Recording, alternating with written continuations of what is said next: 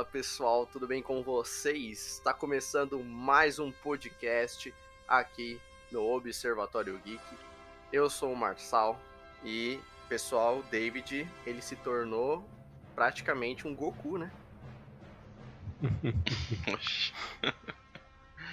Fala galera, aqui é o Kamikaze e eu quero saber qual é o grau de parentesco entre o Stanley Kubrick e o Hideo Kojima.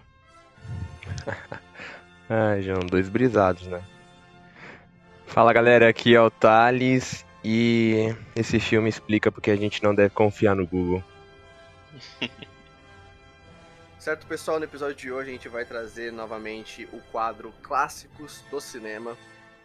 E hoje o filme que nós iremos dissecar é 2001, Uma Odisseia no Espaço.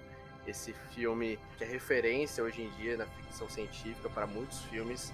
É uma obra aí do Stanley Kubrick.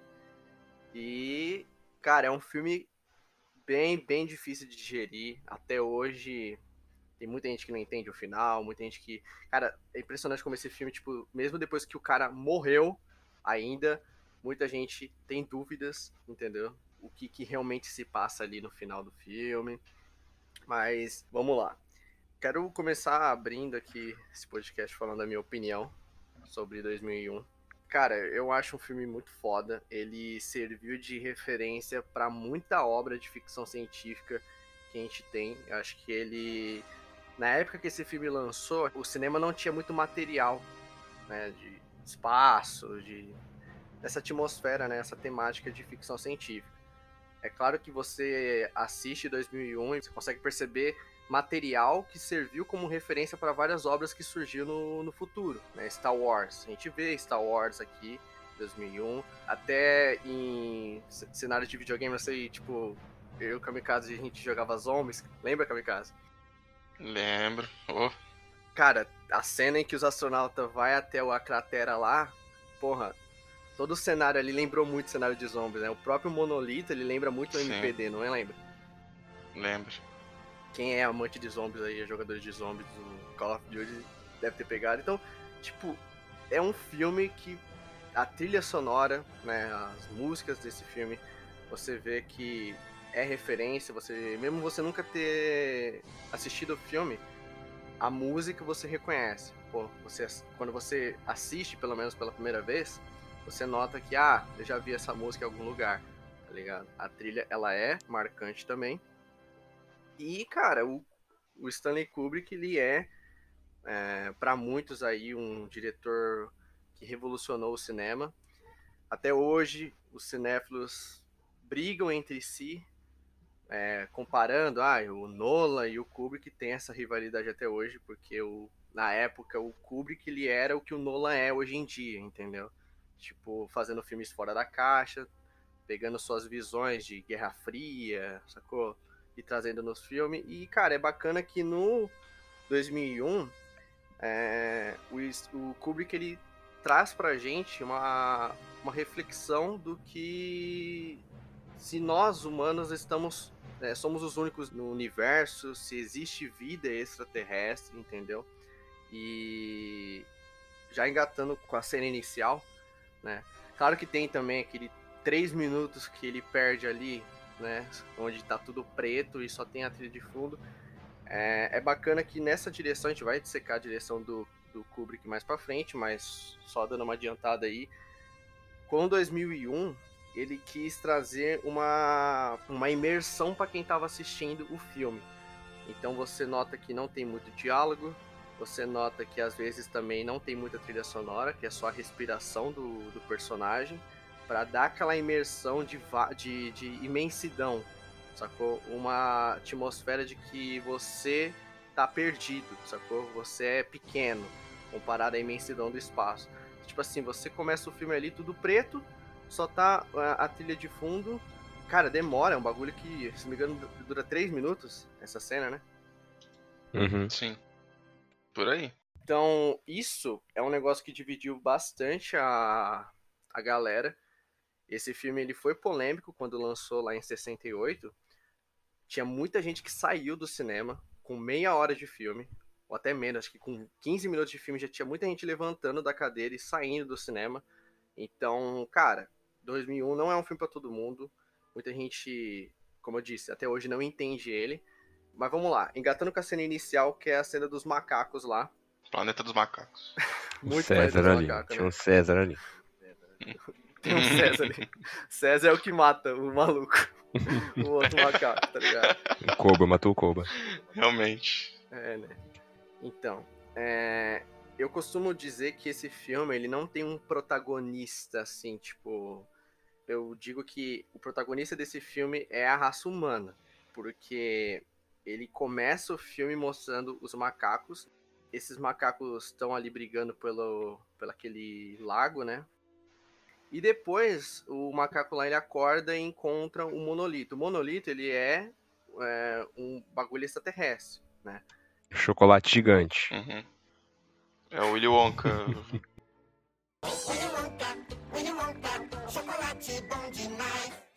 Vai lá, só esticar a mão e pegar.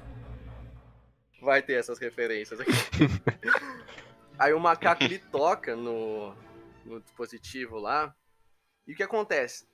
Na cena seguinte, esse mesmo macaco que toca no, no, no negócio, ele descobre o osso como uma arma para conquistar.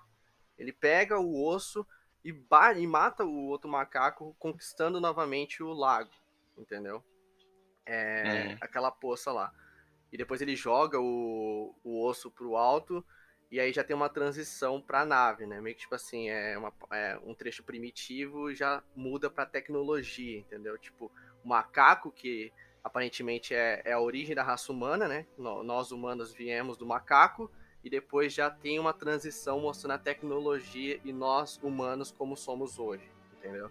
Então é muito bacana esse plano inicial aí do, do, do Kubrick, tá ligado?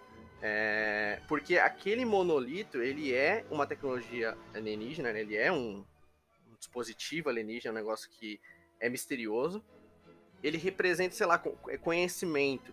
Tanto que mais pra frente, quando o David toca, ele tem todo aquele plano que dura uns 10, 11 minutos dele loucão lá, é quando ele virou uma criatura evoluída, entendeu? Então, tipo assim, quando o macaco encostou naquilo, ele teve um. Não sei se eu vou dizer que ele evoluiu, não sei, mas diga, digamos assim, ele tocou naquilo e na sequência ele já descobriu, já fez uma descoberta, ele né? Ele, ele pegou o osso, descobriu que ele podia usar o osso para matar, para conquistar aquele pedaço, né? Que era dele uhum. ali.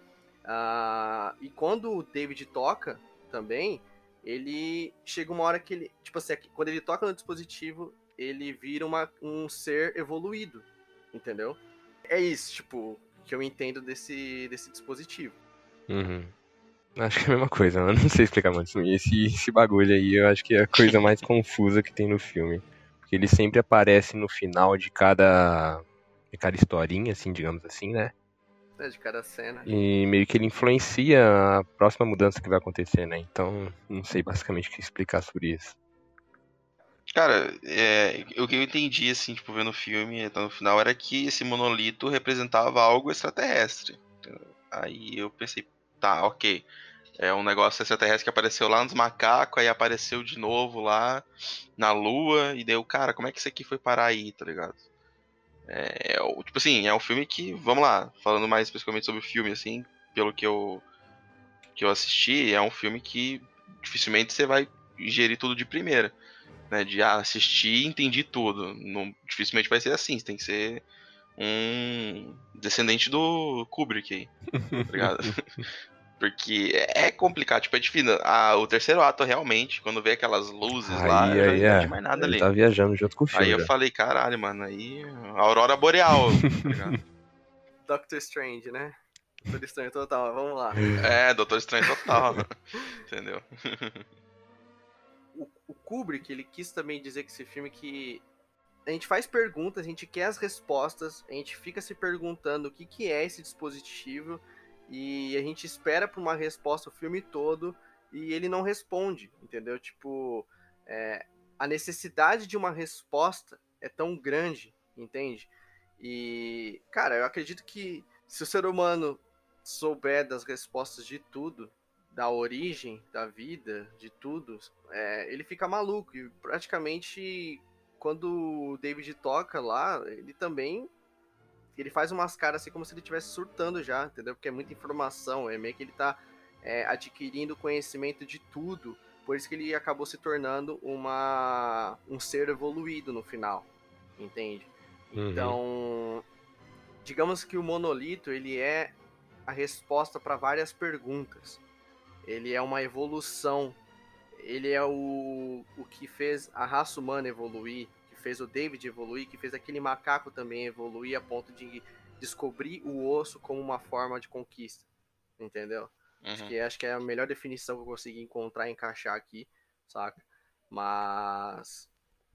Prosseguindo aqui com, com o filme, depois da cena do, dos macacos lá, que dura em torno de meia hora de filme, a gente tem ah, o Dr. Floyd, né? Que ele chega naquela base espacial.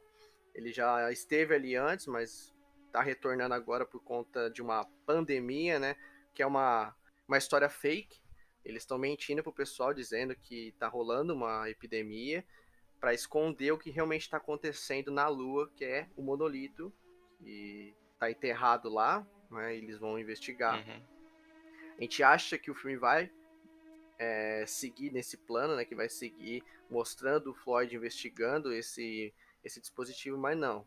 Na sequência, já corta pro David e o parceiro dele lá com o Hal. Mas ainda falando dessa cena aí do, do- dos astronautas, né? Que é como eu falei pra você, Kamikaze, é- o cenário, cara, é muito igual os zombies lá. Acho que os zombies pegou totalmente de referência aqui. Como outras obras também pegou. Acho que até Star Wars, mano. É, Star Wars total. Star Wars pegou É, daqui Star Wars como também. referência, sim. Até hoje.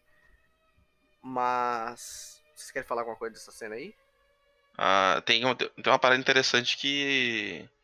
Acho que um deles. Não sei, não lembro se um deles toca no monolito ou faz alguma coisa que dá um som ensurdecedor. Nossa, eu achei na- que bugou de deles. E não sei se não sei se com vocês aconteceu, mas eu vi o, o filme de fone, então eu tive a mesma reação deles, tá ligado? Eu tava botando a mão na orelha, assim. Tipo, caralho, que porra é essa, João? Da onde surgiu esse barulho, tá ligado? Acredito que foi, sei lá, uma, uma interferência, porque o cara tava com uma câmera. Pode ser. É, mas a gente tirou a selfie, né? A gente tem que tirar a selfie, né? Pra mostrar ali, né? Mas. Acho que um tocou, algum, algum tocou. É, eu tô achando que alguém tocou ali. Mas quando o macaco toca, não. Se eu fosse assim, tipo, ah, toquei e dá o barulho, né? O macaco tocou, não deu barulho ou deu barulho. Não, Não. não, deu barulho, não. Macaco não. A gente tava pesquisando, né? Tive que estudar o filminho, assim, não ia pra cá só de ver o filme, não, né? Fui, fui ver algumas coisas, né? E o parece que o roteirista desse filme tinha escrito um livro anteriormente e tinha essa mesma coisa, né? O monolítico é encontrado por humanos. E quando eles tocam, é, parece que tipo, como se fosse um alerta pros alienígenas que os humanos conseguiram atingir a inteligência. Exato, é isso que eu tô Hum, querendo dizer, entendi. cara. Tipo, esse dispositivo, ele, ele é o que evolui os humanos, entendeu? Por isso que o David ele vai se tornar uma criatura evoluída, entende? É meio que esse esse dispositivo o monolito, ele fosse conhecimento de várias perguntas que a raça humana faz durante anos, entendeu? Acho que a grande questão aqui é se nós estamos sozinhos no universo. Se existe ou não vida extraterrestre. A- o monolito ele é um dispositivo misterioso e extraterrestre. É, é claro que a gente vai saber mais, a gente vai poder aprofundar mais isso com a cena final. né? Mas até a gente chegar lá, a gente vai falar um pouquinho mais do filme. Uhum. Seguindo, a gente tem o, o David, né, e o parceiro dele, que eu esqueci o nome, junto com, a- com o computador lá, o HAL 9000. O Ultron. O Ultron, é, vai se tornar o Ultron. Ah, Vocês assistiram o filme dublado? Eu assisti dublado, dublagem é Eu muito assisti boa. dublado. Do Thanos, né, mano? Só eu que Sim. Aí tem o, o carinha lá falando, né, que é um computador antifalhas, nunca errou na vida, né? Sempre assim, né? Sempre, antes Sempre falha. assim. É. Cara, eu acho que é uma, eu acho é muita burrice. Eu acho uma burrice enorme. ah, o humano criar uma inteligência artificial e colocar essa inteligência pra controlar tudo. Nossa, até pra cagar os caras precisavam do cara, mano. Nossa. É, ele exato. Ele controla quando eles vão comer lá, ele controla o, o pessoal que Tudo. tá hibernando, ele controla tudo. A chance de se, se esse robô que- começar a criar consciência e, É. e achar que os humanos é uma ameaça, vai fazer o que ele fez ali, É, entendeu? Ele matou os caras que estavam hibernando. essa é a maior crítica que eu percebi no filme, mano. Que você vê que lá em 68, o Kubrick já tinha essa ideia, na verdade, tipo, muitas obras acabaram tendo essa crítica né, de que a inteligência artificial pode ser um perigo se, se não for feita da maneira correta. E a gente vê hoje em dia o que mais tá tendo aí é inteligência artificial, tem aquela robô Sofia lá que fala com todo mundo, sai Pegou andando. nacionalidade a Sofia já. É, já tem, é, exatamente. Então, essa aí vai dominar o mundo. Não, essa já falou. Eu vou matar, eu vou acabar com a humanidade. É o quê? Ah, Essa era falou. brincadeira. É brincadeira. Essa aí falou que vai matar todo mundo. Então, mano, os caras eram muito à frente do tempo né, na época desse filme, tá ligado? Olha a crítica que os caras estavam fazendo e que se reflete até hoje, mano. Visionário, visionário igual É, o Zack Snyder, mano. Gosto de diretores assim. Já pensa na frente. Eu me pego pensando de vez em quando se essa obra do Kubrick não serviu como base para vários cientistas é, e historiadores de hoje em dia. Será que quando essa galera viu 2001, não pensou, caralho, irmão, olha, esse cara tá à frente do tempo dele, realmente, mano, vamos criar uma inteligência artificial? Porque assim, os caras vêem um filme desse fazendo uma crítica, eles cagam, eles falam, não, eu vou fazer, eu vou por esse caminho. É, exatamente. O filme tá falando pra não fazer, mas eu vou fazer. Eu vou criar uma inteligência artificial que vai fazer tudo isso, tá ligado? Exato. Ah, e outra coisa que eu esqueci de falar. É, com 2001, o Kubrick, ele, ele extrai o máximo do cinema. Isso é muito foda, cara.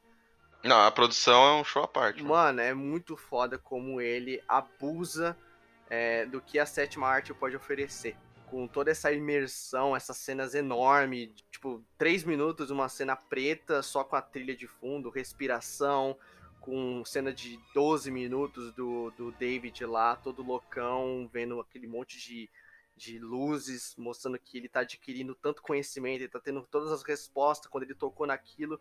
Tá surtando, mano. Se você é um humano, você. Cara, você adquire conhecimento de tudo do universo, cara, sua cabeça pira, tá ligado? E é isso que ele quis mostrar, que a cabeça do David tava pirando naquele momento, sacou? Então, é... isso é foda como o Kubrick consegue imergir a gente nesse filme, entende? Tem a cena. Tem a cena que o maluco tá. Tá sendo voado lá, cambaleando pelo espaço lá e não tem som nenhum, porque no espaço não tem som, tá ligado? Nossa, cara, essa cena dá uma aflição. Ele é mais pra ser silenciosa, mano. mano. Você só viu o cara despencando assim. Exato. Daí eu falei, óbvio, não tem som no espaço, né? Então, tipo, até isso o cara trouxe. entendeu? Quando o David vai remover o dispositivo, que o Hal tinha falado que, tinha, que tava quebrado, é só a respiração dele, do começo ao fim da cena. Uhum. Ele saindo com a, a sonda lá, a cápsula, e indo até o dispositivo, removendo o dispositivo, voltando pra, pra nave, é tudo só a respiração dele. É muito foda isso. E quando o filme nos apresenta o HAL, fala que ele é um computador anti-falhas, é bacana como, pelo menos comigo, eu tentei me identificar, eu tentei entender o que o HAL tava sentindo, tá ligado? Porque, tipo assim, ele é rotulado como um robô anti-falha. No entanto, ele foi criado por homens. E os humanos são propensos a falhas. Entendeu? O humano falha. Então, se o humano falha, o HAL também pode falhar, correto? Então, essa, esse- essa parada de que ele é o robô anti-falhas, porque ele nunca teve falha em toda a, a origem dele, é meio que um pensamento meio equivocado, porque se ele foi feito por homens, ele pode falhar a qualquer momento. Ah, então, na visão do David, do parceiro dele, eles estão achando que o, o Hal tá falhando. Ele tá começando a dar problema, que ele tá conspirando. Só que quando ele vê os dois indo para aquela cápsula, desligando os microfones lá para ele não poder escutar. Porra, ali ele sentiu ameaçado, ele se sentiu tipo assim, cara, eles estão conspirando contra mim. Eu não vou dizer que o Hal é bonzinho e que ele não deu motivo pros caras ir lá conversar, ele deu motivo. Só que é uma questão de perspectiva e de interpretação. Ele se sentiu ameaçado, entendeu? Então, porra, eu não vou deixar os caras me matar. Eu vou tentar lutar pela minha vida. Então, a atitude do Hal foi uma- a necessidade de sobrevivência. Ele tentou sobreviver, então ele fez o que fez pra sobreviver. Entendeu? Foi uma Uhum. atitude de sobrevivência.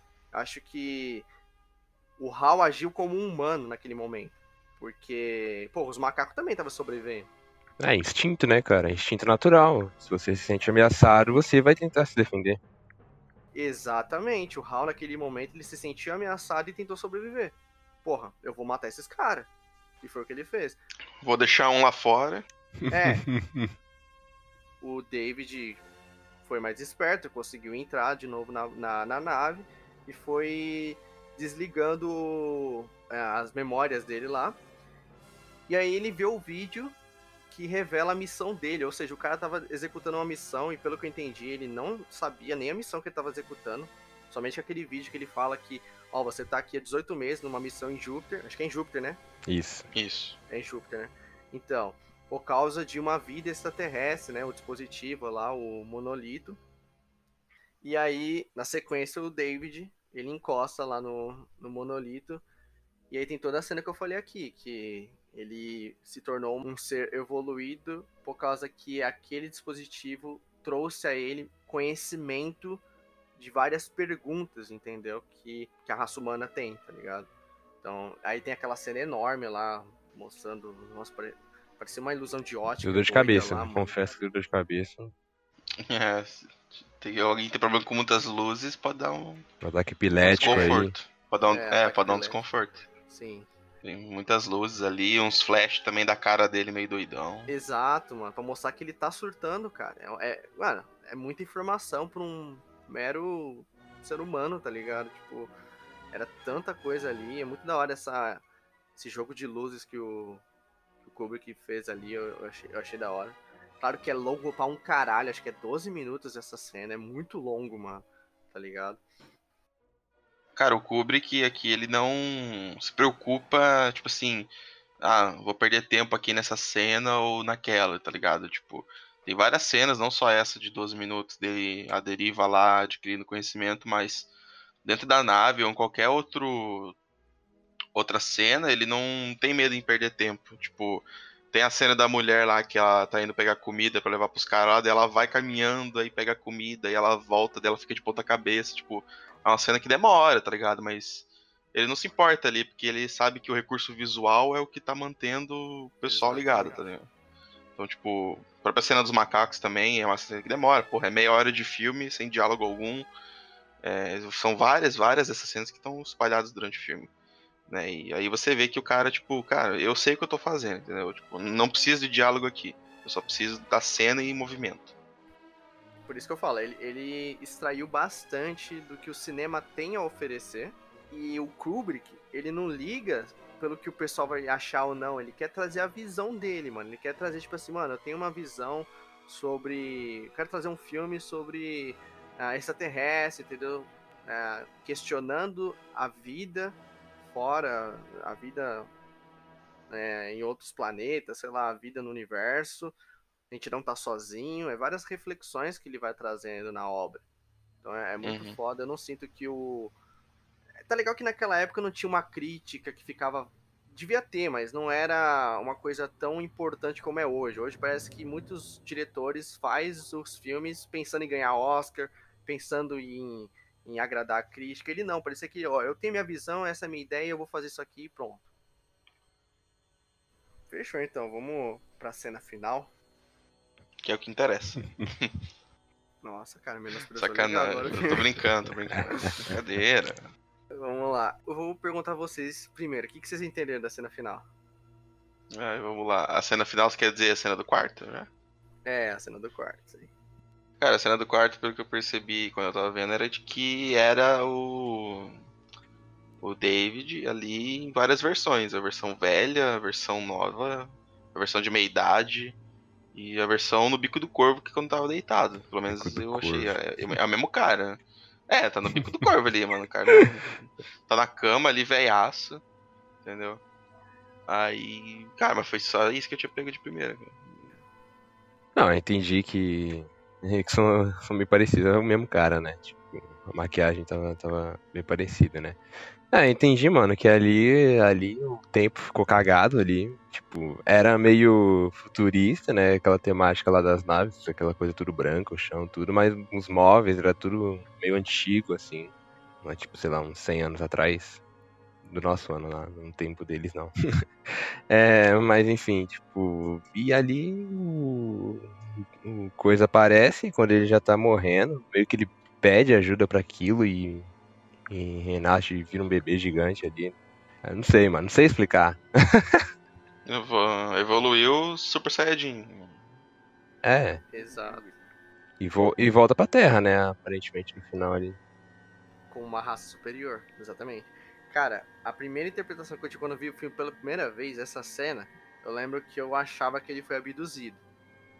Entendeu? Assistindo o filme de novo, ainda continuo achando isso. Eu acredito que aquele quarto é um quarto que os alienígenas colocaram ele pra ele se sentir confortável. E que o monolito ali na frente da cama olhando pra ele é os, os alienígenas olhando pra ele como se ele estivesse, sei lá, num zoológico. Tá ligado? Zoológico você vê o animal na, no outro lado, num, num cenário que simula o habitat natural do, do animal. E aquele quarto pra ele é familiar, porque tem móveis, tem uma cama, tem um chá, tem uma comida lá que ele tava comendo, tem a mesa. É tudo ambiente natural para uma pessoa humana. Ele se familiariza com aquele quarto. E o monolito tá ali na frente dele olhando pra ele, parece tipo assim, a pessoa olhando pro animal na jaula. E porra, é aquilo que a gente já falou, depois que ele toca no monolito, ele adquiriu tanto conhecimento, mano, que ele se tornou uma raça evoluída, ele se tornou um humano evoluído. Então, quando a gente vê o feto, é basicamente o David numa nova vida. Ele agora é uma nova, um novo humano, uma nova vida, um humano evoluído, olhando pra Terra, entendeu? Cara, é- pelo menos é isso que eu entendi, mano. Mas será que ele é um humano mesmo? Eu acredito que sim. Eu acredito que ele seja um humano. É que a gente não vê alienígena. Tipo assim, a única representação de alien que tem é o monolito. Não tem nenhuma Sim. raça de alien que aparece no filme. Então, tudo bem, ele pode ter até a aparência de humano ali, tipo, parece um bebê humano realmente, mas. não dá pra saber também se ele não vai virar, tipo, um, um alien que nem. É que o bebê é muito parecido com ele, mano. Ah, mas isso aí tem que fazer pra ser ele, né? Pra mostrar, ah, é ele, é o David. Eu acredito sim que ele é um humano, só que é um humano evoluído. Um humano tipo. Uma versão 2. Foi uma versão 2 da Não. humanidade. Não, não, eu tô entendendo o que você tá querendo dizer. É um humano superior, uma raça superior. Tipo, é um, um ser humano superior. Um QI de 900 mil. É, tipo, sei lá, um QI. é, Super Saiyajin, ele virou Super Saiyajin. Ah, mas tipo assim, cara, mas assim, o- tipo, alienígena, t- tem poder pra isso, pra transformar ele? Ou ele só aprendeu mesmo? Não, tipo, não sei, cara. Não, não acredito que seja. Eu não acredito que rolou um aprendizado. Eu acredito que o, o Kubrick ter feito aquela cena enorme dele vendo aqueles vários várias luzes, acho que foi o tempo pra ele também. Acho que ele simulou o tempo que o David ficou vendo aquilo, Uhum. entende?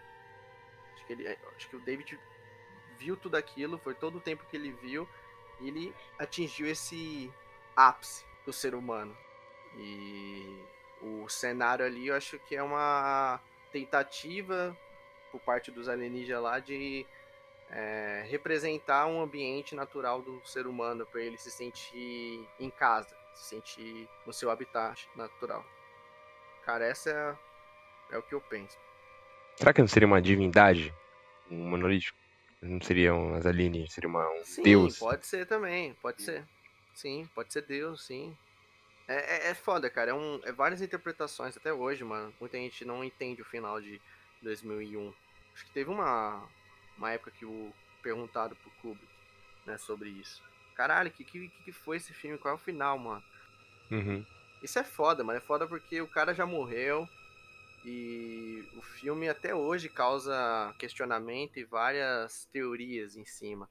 É, obras assim é muito foda, entende? Que elas não morrem, mano. O filme é de 68 e tá vivo até hoje. Qualquer um, olha nós aqui. a gente Discutindo sobre o filme, podcast agora e discutindo o filme.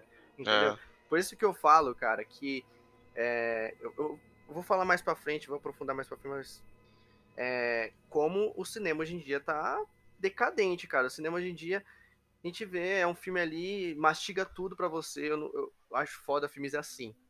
Filmes que não mastiga, que, cara, é final interpretativo, o filme termina, você tira seu questionamento, sua, é, cria sua opinião pro filme, a sua opinião é diferente da do teu colega, isso é legal, cara, o cinema tá aí para isso, entende?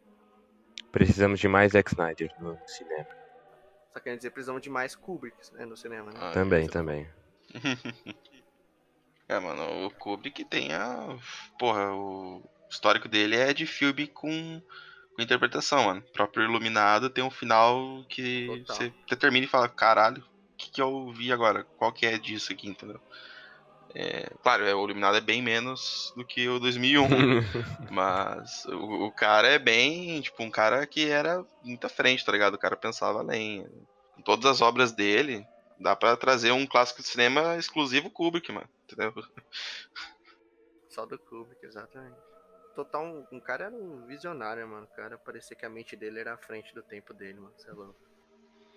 É, mano. Tipo, essa história, 2001, foi escrita por ele e por um outro escritor, né? Em coautoria. Escreveram um livro e juntos escreveram o roteiro do filme que era adaptado do livro. Então, diferente, por exemplo, do Iluminado, que o Kubrick adaptou uma história do King, que daí não era dele, né? Mas no caso 2001 foi uma ideia dele junto com Arthur C. Clarke, que é o escritor, que é um escritor e então, tipo, a cabeça do cara já tava nessa ideia aqui, mano. Que era um filme do Kojima, assim. Nossa, eu curto. Vamos falar um pouquinho agora da direção do, do Kubrick, né? É, tá legal que a gente já deu uma pincelada aí, mas dá pra aprofundar um pouco mais. De fato, o Kubrick, ele é o Kojima do cinema, né? Bom, a gente tem o Hideo Kojima aí nos games, quem conhece o, o cara sabe que ele traz jogos fora da caixa, com uma pegada totalmente viajada, às vezes você não entende nada. Acho que Death Stranding é o maior exemplo disso. E o Kubrick, total, mano. Acho muito foda que em 2001, como eu disse, é, o cara extrai o máximo que o cinema pode oferecer, entendeu? A gente tem poucos diretores que fazem isso, cara. Acho que atualmente a gente tem o Nola e o James Cameron, mano. Zack Snyder também. Que, ah, deve ser, deve ser. O James Cameron é um puta diretor que também, cara, faz filme a cada 15 anos, mas quando faz, mano, você pode esperar uma obra do caralho, cara. É, eu sei que hoje em dia a gente tem muita gente hate, hater do, do Avatar, não sei da onde surgiu essa galera, porque em 2009, quando lançou, todo mundo amava esse filme, mas você vê a mudança de geração. Cara, eu acho Avatar um puta filme, um puta filme de fantasia, um dos meus favoritos, entendeu? E Acho que tem, cara, tem um outro diretor também, acho que é o Aronofsky. O Aronofsky também é um diretor que também faz filmes meio fora da caixa, né? Mas em 2001, acho que o Kubrick ele sai o máximo do, do, do que o cinema tem a oferecer. A imersão que ele tenta trazer aqui é muito foda, saca? E, pô, a gente tá falando de um filme de 68, cara. É um filme que tinha a, a limitação dos efeitos visuais, saca? Pra época. Ah, imagina um 2001 sendo feito hoje em dia, cara. Ah, cara, mas esse filme eu acho ele bem atual, mano. Ele não é tão feio assim igual outros filmes que, que de coisa, mano. Ele é bem, bem atual, mano.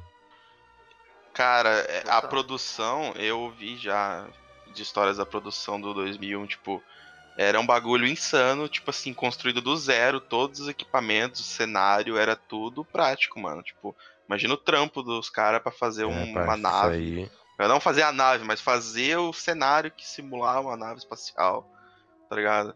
Eu não lembro quem ou alguém que foi visitar o set uma vez, alguém importante, né? Mas eu lembro dessa história que eu vi em um vídeo.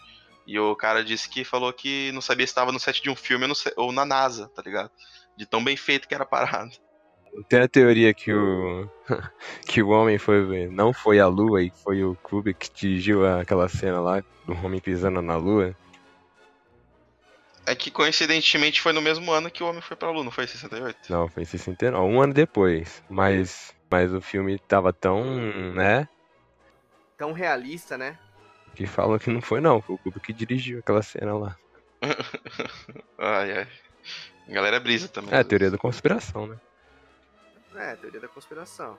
Porque, cara, de fato a gente já tinha obras como 2001 que retratava tão fielmente, tão realista a parada, que filmes como esse acabava, como que eu vou dizer, acabava desmascarando algumas coisas e acabava criando é, ideias para a humanidade, né? Porra, é aquilo que eu falei lo- né, no início. Um filme como 2001 falar de inteligência artificial, é, fazer uma crítica à inteligência artificial meio que criando consciência e matando os dois astronautas, porra, isso é um, uma crítica. Cara, porra, a gente tá falando de um filme de 68, um bagulho que a gente tá em 2021 e ainda não, não aconteceu, mas, porra, você vê que a gente tá se caminhando a isso, a gente tá se caminhando é, para uma era onde a inteligência artificial está dominando, né? Tanto é que a gente chegou na revolução 4.0, sacou? Que é só a IA. Então, é foda quando a gente vê um filme aí de 68 fazendo essa crítica. A gente vai morrer. A gente vai morrer! Então, é muito foda. É... Toda a direção do, do Kubrick. Tem uma cena muito da hora, cara, que é quando o, Floyd, ele chega na, na base lá, né, que ele tá num aviãozinho ainda, chegando, na verdade, na, na base, que vem uma aeromoça lá, pega a caneta que tá flutuando e coloca no bolso dele. A música que toca de fundo remete muito a uma música de balé. E ela andando parece uma bailarina andando, tá ligado? É muito foda, cara. Uhum. Acho que até as naves, assim, mostrando, parece. Vai mostrando várias naves, parece que as naves tipo, meio que estão dançando, assim, cara. É, um bagulho bem. Sim, ah. né? Aquela que parece que fica rodando, né? Sim. Uhum. É muito da hora, cara. É uma ópera. É uma ópera esse, esse filme. A trilha. Quando a trilha toca, cara, é muito, muito imersivo com o que você tá vendo ali com o cenário. A ambientação também é um show à parte. Saca? Como o Kamikaze falou, é muito realista a parada, velho. Por isso que quando falam que realmente, porra, um filme desse ser lançado antes do, do Homem ir pra Lua, cara, olha o que o cara já entregou. Um bagulho totalmente realista, entendeu? É muito foda. É, tipo, é aquilo que a gente já bateu, já ressaltou aqui no canal. O, o efeito prático, ele é eterno, mano. A gente tá em 2021, vendo um filme de 68 e ele continua atual, cara. Parece que é um filme ali de 2000, desse, dessa década, tá ligado? É bem feito pra caralho. Se fosse CGI, a gente ia notar. É, exatamente. Se fosse CGI, mano, seria horroroso. Tipo, cara, CGI de 68, velho. Pra comparar de hoje em dia, não dá. Agora, o efeito prático, ele não envelhece, mano. Porque é realmente prático, é real. Tá ali, tá ligado? Uhum. Tá, no, tá no ambiente. É da hora quando um dos astronautas tá fazendo um Cooperzinho, né? Fazendo uma caminhada, né? Ele tá correndo lá em volta da, da do ambiente que eles ficam, né? essa cena a câmera fica é. fixa só acompanhando ele, né? Sim, isso é uma da. Isso me lembrou da direção do Kubrick, isso, porque no Iluminado que eu vi antes lá, a câmera também acompanha o Danny naquela uhum. motocicleta. Naquela motocicleta. Na... Caralho, como é que é o nome daquela porra? Motoca. Aquela bicicletinha dele lá no triciclo. é, motoca. Sei lá. Como é que se chama. E é mó agonia isso, né? No, no 2001 não, mas no Como Iluminado é um filme de terror, dá agonia porque a câmera vai acompanhando de trás o, o Danny na, na motocicletinha dele lá, andando pelo hotel vazio, tá ligado? Aí você só escuta o chão, é, né, o barulho da rodinha. E, e, aqui também, tipo, é o mesmo. É o mesmo take que ele pega, né? Do cara correndo, acompanhando ele pelas costas, assim, passando pelo cenário. Né? E isso 12 anos antes de fazer Iluminado, né? Que é de 1980. Então o próprio clube que já tinha o próprio estilo dele ali de filmar, o cara já, já manjava. O filme ele é muito, muito à frente do tempo, velho. Até assistindo aqui, mano, você bota uma TV 4K aí, mano, você vê que não tem nada feio, assim, você não vê que não tem nada tosco, assim, cara. É um filme bastante atual, tem a questão de. Roteiro é que basicamente não tem roteiro, né? Mas você entende poucas coisas. Mas o filme é bem atual, mano. A direção dele eu acho muito boa. Eu não gosto de Iluminado, então por isso não posso muito opinar de, sobre o Iluminado, mas enfim. Você não gosta de terror, né? É, então, já. Você é cagão, você é cagão. Falando agora da trilha sonora do, do filme, né? O que, que vocês acharam? Acho boa pra caramba. Bastante imersiva, como você falou antes, né? Ela dá. Ela te coloca na cena de uma forma. Sim, não, é muito boa. É, tipo assim, eu já conhecia as músicas, mas não sabia de que filme era. Agora eu fiquei sabendo que era esse filme. A música da trilha do começo e também a que parecia um balé lá. Eu já conhecia também. Mas não sabia que era desse filme. Então, ficando na dúvida, tipo assim, a trilha é original desse filme ou essa trilha já tinha sido tocada em algum lugar? É original, né? Tudo que veio depois é que referenciou essa música, essas, essa trilha, mas a trilha é do filme, né? É original.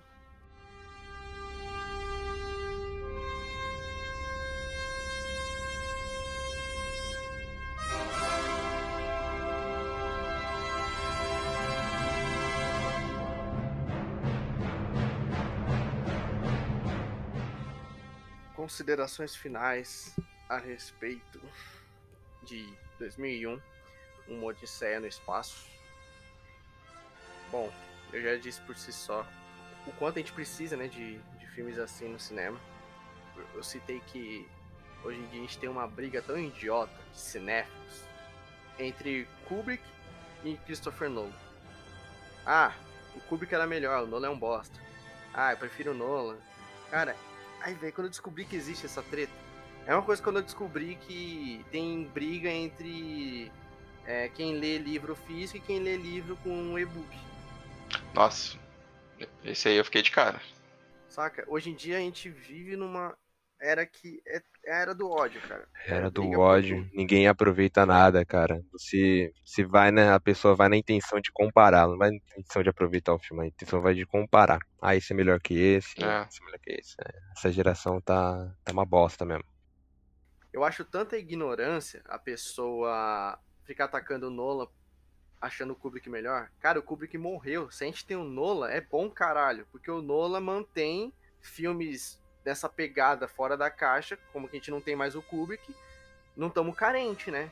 A gente tem o Christopher Nolan aí que faz filmes assim, né? Filmes que tem finais finais interpretativos, sacou? Tem plots, a trama, saca? A gente tem o James Cameron também. Eu, eu, eu chuto que eu arrisco dizer que Avatar é um filme totalmente fora da caixa. Uma pegada totalmente diferente, criativa pra caralho. Então, cara, eu acho foda. Eu gosto do Kubrick e gosto do Christopher Nolan. Hum, acho que para gostar de um precisa odiar o outro. Bom, vamos lá. Cara, sobre essa, essa treta aí, eu, eu, acho bem desnecessário, mano. Não tem nada a ver uma coisa com a outra, entendeu? Em vez do cara aproveitar que um seguiu a linha do outro, do diretor consagrado, os caras ficam tentando comparar. É igual treta que tem, né? O Marcel citou do livro físico e-book. Eu, as tretinhas mais famosas que tem entre Marvel e DC. Entendeu? Tipo, é, cara, aproveita aí que tem as duas, entendeu? Dois universos, duas coisas boas para acompanhar e acompanha. É, criar treta, não vejo porquê, não vejo qual é o benefício da galera em defender um e, pra, e odiar o outro, saca? O que, que você ganha defendendo uma coisa? Você não vai ganhar nada, mano. O pessoal nem sabe que você existe, mano. Entendeu? Para começar. Então, não tem nem por que se defender com unhas e dentes o negócio. Então, aproveite que é melhor.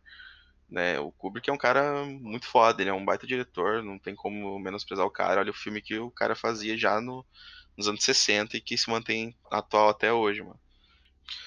E falando um pouco mais especificamente do filme, né? Eu gostei bastante. É um filme que com certeza não tirei todas as interpretações possíveis. E por isso eu rodaria ele novamente. Tenho interesse em rodar para pegar mais interpretações, tá ligado? É, realmente ver o que, que, o filme quer nos dizer, porque dá para tirar inúmeras interpretações diferentes do filme. Né? É um filme super importante, com certeza. É um filme que lá em 1968 foi lançado e a gente está aqui em 2021 discutindo sobre ele. E com certeza vai continuar sendo discutido por muitos, muitos fãs, né? E muita gente que possa vir assistir o, o filme. E tem o livro também, o livro me interessa bastante, pode ser um complemento muito bom pro, pro filme, né? Mas, cara, é isso, mano. Eu gostei bastante do filme espero vê-lo novamente. É, cara, eu achei esse filme bastante importante. É... Infelizmente eu também só fui assistir ele só agora, só não assisti antes, né? Então eu, eu gostei do filme, acho que foi bom, mas dificilmente eu pegaria assim espontaneamente pra assistir, assim, do nada, eu começaria a assistir, eu acho que, que não. Mas é um, é um filme muito bom, cara. Acho que na época deveria ter explodido, assim, é, explodido mentes, né? Pessoa, colocando pessoas para pensar, né? As pessoas vinham ali naquela época não tinha tanta coisa assim desse jeito, né? E era mais difícil, né? Tipo, a gente, hoje em dia a gente tem acesso à internet, a gente pode conversar com as pessoas assim, né? Todo, basicamente todo mundo já via as coisas assim logo de cara. Naquela época eu acho que não, né? Então não tem muito o que discutir naquela época, né? Mas hoje em dia estamos aí, ó, reunidos aqui discutindo um filme de 68, cara. Então, um filme bastante à frente do seu tempo aí. Que daqui pra frente ainda vai ser discutido ainda muito mais, né? Com certeza, qualquer pessoa que estuda cinema deve ter estudado 2001 em algum momento. Cara, não tem como, o filme é referência. Tudo que a gente conhece sobre ficção científica, todo esse filme espacial, pegaram de bagagem, né? Pegaram como referência 2001. Então fechou, pessoal. Dissecamos tudo a respeito de 2001, uma odisseia no espaço. Cada um aqui trouxe sua ideia, sua visão pro filme. É de fato um filme difícil de digerir. Tem gente que gosta, gente que não gosta, como eu falei. Na época, muita gente levantou e saiu do cinema com 15 minutos de filme. É complicado. Né? Cada um tem um sentimento, eu acredito, assistindo é, esse filme. E a gente tentou trazer nossa visão aqui. Uh, pessoal, a gente está agora com uma página no Facebook do Observatório Geek. A ideia lá é a gente expandir conteúdo do canal. Então, quando tiver alguma obra que a gente queira abordar que talvez não seja conveniente um podcast, a gente vai trazer lá para a página. Por exemplo, as séries da Marvel, que está rolando toda sexta-feira, a gente vai fazer uma crítica para cada episódio e vai soltar lá na página. E aí, quando a temporada encerrar, a gente vai gravar um podcast, assim como foi com o WandaVision. Então, procura lá no Facebook, segue a gente, Observatório Geek, certo? E, claro, as redes sociais que a gente já vem divulgando sempre aqui.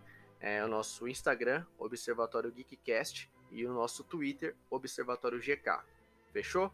Dê o feedback lá, diz pra gente o que vocês acham aí de 2001. Vocês entenderam o filme? Explica lá pra gente. É, explica lá pra gente. Vai ser ótimo ver o feedback de vocês também. Valeu, pessoal. Tamo junto. Falou. Falou, galera. Tamo junto. Até o próximo podcast. É nóis. Falou, galera. Tamo junto. É nóis aí.